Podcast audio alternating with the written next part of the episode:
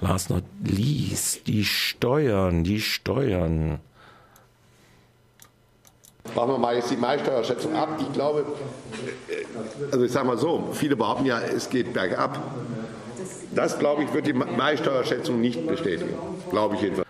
Das sagte am Rande der Pressekonferenz zum Beteiligungsbericht gestern der erste Bürgermeister Neideck, wie auch der Kämmerer Nussbaumer, dass die auch in Baden-Württemberg im letzten Quartal statistisch bemerkbare Negativentwicklung der Wirtschaftsleistung sich bei den Steuereinnahmen noch nicht negativ bemerkbar mache.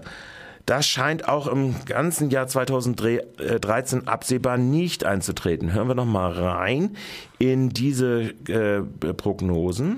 Aber wenn ich jetzt bei uns so schaue, aktuell Gewerbesteuer, da liegen wir jetzt wieder, da liegen wir wieder äh, wie, wie im Vorjahr im Januar. Das zeigt jetzt schon, dass es weitergeht. Und wenn ich mal in die Stadt schaue, was da in der Stadt alles gemacht wird, wenn ich die Investitionsprogramme sehe, die wir auflegen, die die, die, die Uni auflegt, was da in Freiburg passiert, also da, das ist lokal, tut sich hier schon einiges. Und es gibt dann, äh, bundesweit war ja auch bei der Gewerbesteuer eine Entwicklung äh, auf dieser Ebene gesehen worden, sogar leicht steigend. Also ich denke, da, da sind wir eigentlich jetzt im Moment gut am Start. Und da sieht man im Moment auch keinen Einbruch.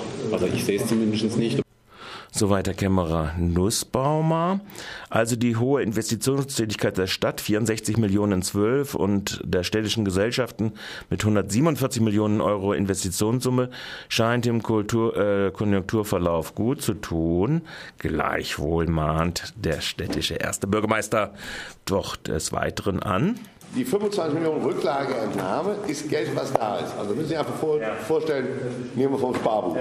So, die 6 Millionen pro Jahr, die müssen wir noch ganz konkret erwirtschaften. Also da ist noch Arbeit, Schmalz und manchmal auch ein bisschen Glück dabei.